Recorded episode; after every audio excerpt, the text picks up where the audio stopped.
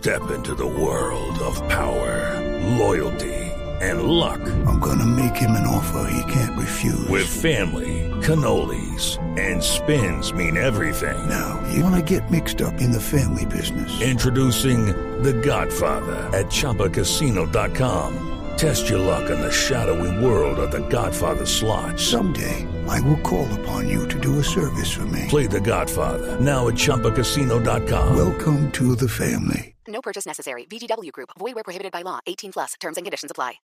El Fondo Nacional del Ahorro los está invitando a que ahora que las empresas entregan las cesantías, las, las guarden para vivienda o para educación. Pero, ¿qué son en realidad las cesantías? ¿Y cómo funcionan? Como siempre, nos acompaña Eric Lara para contarnos justamente sobre esa, esa plática chévere que está ahí cada año, que se puede guardar y que se puede utilizar bien. Eric, buenos días. María Clara, muy buenos días. Bueno, muy bien.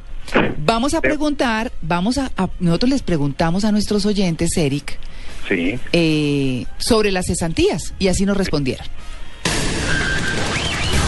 Yo retiré la plata de las cesantías para cancelar unas deudas. Mi plata de las cesantías me las gasté en un viaje luego de, que me retiré de mi trabajo anterior. La saqué para pagar una matrícula en la universidad. Eh, de las cesantías me las gasté sosteniéndome después de quedarme sin trabajo.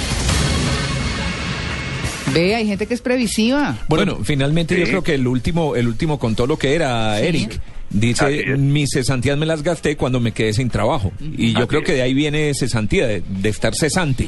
Es ese ahorrito para cuando uno no tiene trabajo. Así es. Es que esto es, es muy antiguo el tema de la cesantía, pero básicamente es una previsión para que puedas tener un dinero mientras vuelves a conseguir trabajo. Claro. En países donde no hay esa figura, porque este es, digamos, un beneficio que han recibido los trabajadores de tiempo atrás, que te dan un salario más por año. O sea, tú estás ganando un salario mensual, pero fuera de eso te pagan otro más y te lo llevan a un fondo para que cuando quedes sin trabajo puedas tener de dónde. La ley luego amplió eso a que puedas utilizar eso para vivienda y educación. Pero la triste realidad es que cerca del 90%, ¿El 90? el 90% No, qué montón. del dinero consignado eh, como cesantías al año dentro del año siguiente es retirado. ¿Y mal invertido? ¿Retirado y mal invertido? Las últimas estadísticas que yo tengo Mm. es que más o menos, un poquito menos de la, mina- la mitad se destina a vivienda, eso está bien. Ah. Eh, una, una 10% se destina a, a educación y el resto se va en otras cosas. Claro. Pero dentro del mismo año. Ahora, dentro de las recomendaciones que hemos venido dando eh, en, en diferentes entrevistas anteriores, Mm. hemos dado la recomendación que, que usted debe tener un mecanismo de tener por lo menos tres a seis meses ahorrados, ya sea en fondos de cesantías o en, un, o en una cuenta de ahorro que no le, no le eh, cobre cuota de manejo, precisamente porque ese es el estadísticamente el tiempo que te demoras en conseguir un nuevo trabajo, entre tres a seis meses. Supongamos lo siguiente, yo lo gasté en vivienda, pero no compré toda la casa o el apartamento. Eso me crea una obligación adicional de pagar cuota. Si yo me gasto toda mi cesantía en comprar eh, o, o abonar a una vivienda, ¿qué pasa si me quedo sin empleo? No solamente ya no tengo de dónde, sino además tengo una cuota que pagar de vivienda. Entonces, es muy importante entender que la cesantía debe, debe ayudarnos para tener por lo menos tres a seis meses de seguridad si quedamos sin trabajo y no feriarla. Hay muchos mecanismos. Yo he visto cómo hacen contratos ficticios de arreglo de vivienda, una cantidad de mecanismos para sacar y, y a gastarse la cesantía. No está funcionando. Ahora, hay una noticia, eh, María Clara, no sé si tú la mencionaste. Ayer salió eh, un decreto, el decreto número 135, Sí. ayer precisamente, Sí. reglamentando la ley de protección al cesante. Mm.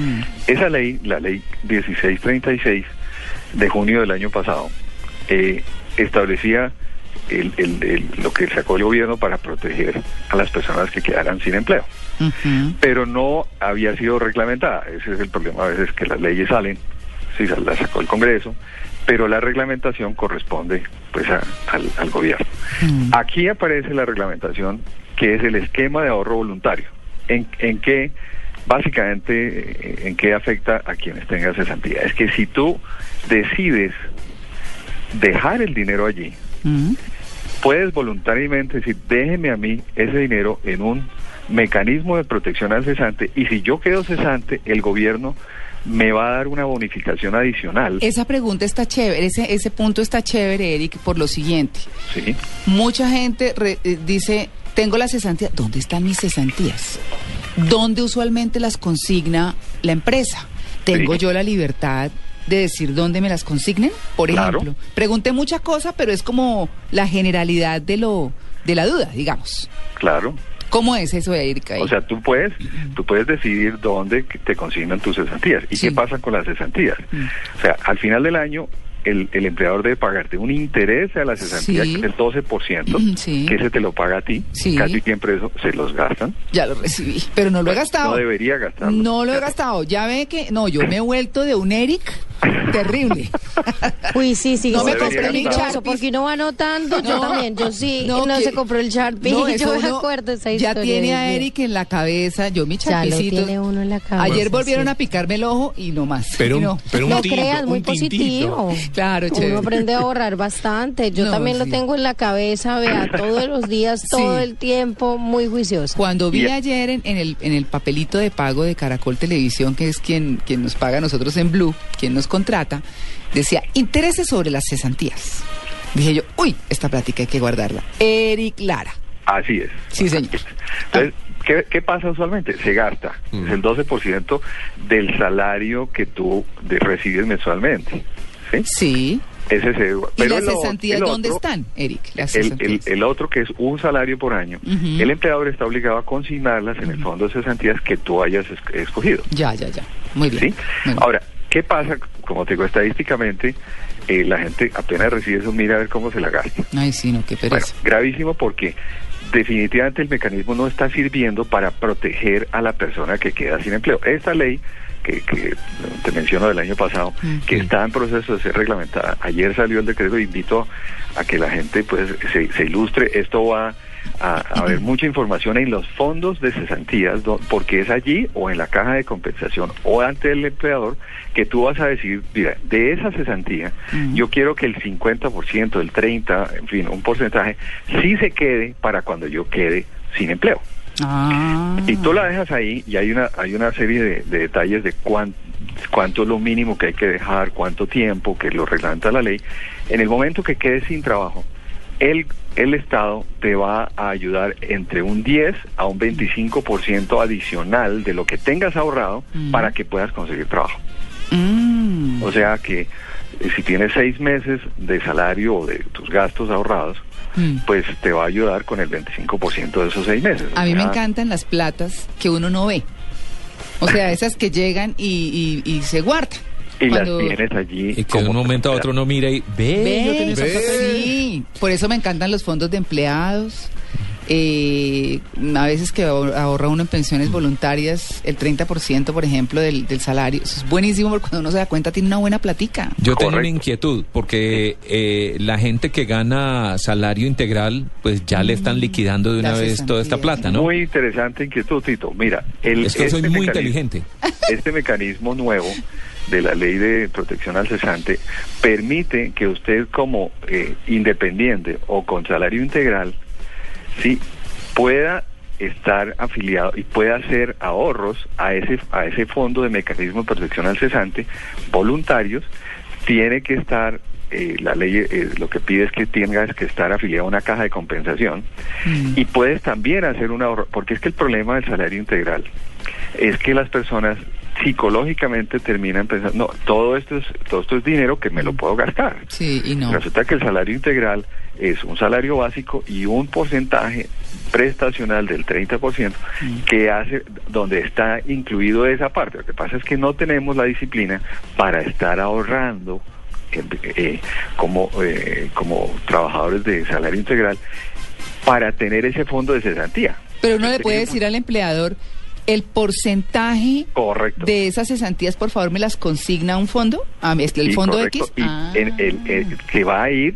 que va a ir a ese fondo de cesantía y va a tener la misma ventaja que, que, que te menciono del decreto que salió ayer, Ah, pues donde si eso. la mantienes por un cierto tiempo, cumples con todas las reglas, el gobierno, perdón, el Estado te va a dar un, una bonificación, o sea, te va a ayudar con eso que tú tuviste.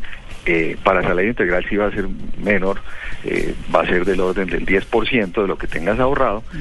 Y, y hay un fondo creado por el, el Estado para apoyar eso, o sea, para poder pagar ese dinero. O sea, que mm, tú tienes ahorrado X dinero más el 10% que te va a dar el, el Estado para que puedas tener tiempo de eh, conseguir un trabajo nuevo. Esto lo que está generando es que si vamos a ser juiciosos con el tema de las cesantías, no las movamos hasta que no tengamos por lo menos entre 3 a 6 meses de gastos ahorrados. Una recomendación básica, yo si yo tengo cesantía, beneficio de cesantía, o tengo salario integral y decido hacer ese ahorro, tiene que por lo menos mantener de tres a seis meses de gastos hasta hasta ese momento puede ya empezar a ver si va a gastárselo para vivienda. Por lo que te decía al principio, si yo gasto toda mi cesantía en vivienda, me quedo sin ningún seguro y si yo mañana pierdo el empleo, quedé con un cargo de pago de vivienda y fuera de eso no tengo el- los tres a seis meses de ingresos para que me dé tiempo para conseguir un empleo. Bueno, pues ahí está. Este temita tiene muchas cosas. Yo te recomendaría que pudiéramos incluirlo en, en- en entrevistas posteriores porque esta reglamentación va a tener un sentido muy importante hacia el ahorro y el ahorro consciente de todos los colombianos. No, perfecto, perfecto, Eric. Pues como siempre en el monedero abordamos estos temas, así que ya saben, si tienen sus cesantías, eh, si tienen salario integral que hacer, lo acabamos de explicar, lo acaba de explicar Eric Clara, así que ahórrense la platica, no se la gasten, o gástenla si es un una caso de urgencia, falta de empleo, eh, vivienda una, una y pequeña educación. cuñita. Sí. Eh, vamos a hacer ahora en febrero eh, un seminario sobre ahorro y, y gastos. Ah, buenísimo. Información en eh, libre de toda deuda arroba gmail. Ah, en Bogotá verdad. se va a hacer el seminario, vamos a tratar estos temas. Y hay que empezar a ilustrarse mucho sobre esto porque ¿cómo es posible que el 90% del dinero que es para cuando yo me quede en empleo, me lo gasto? Claro, sí, no. No, Eso no puede ser. Se pierde todo el sentido del ahorro. Bueno, muy bien, Eric, muchas gracias. Para todos, un feliz día.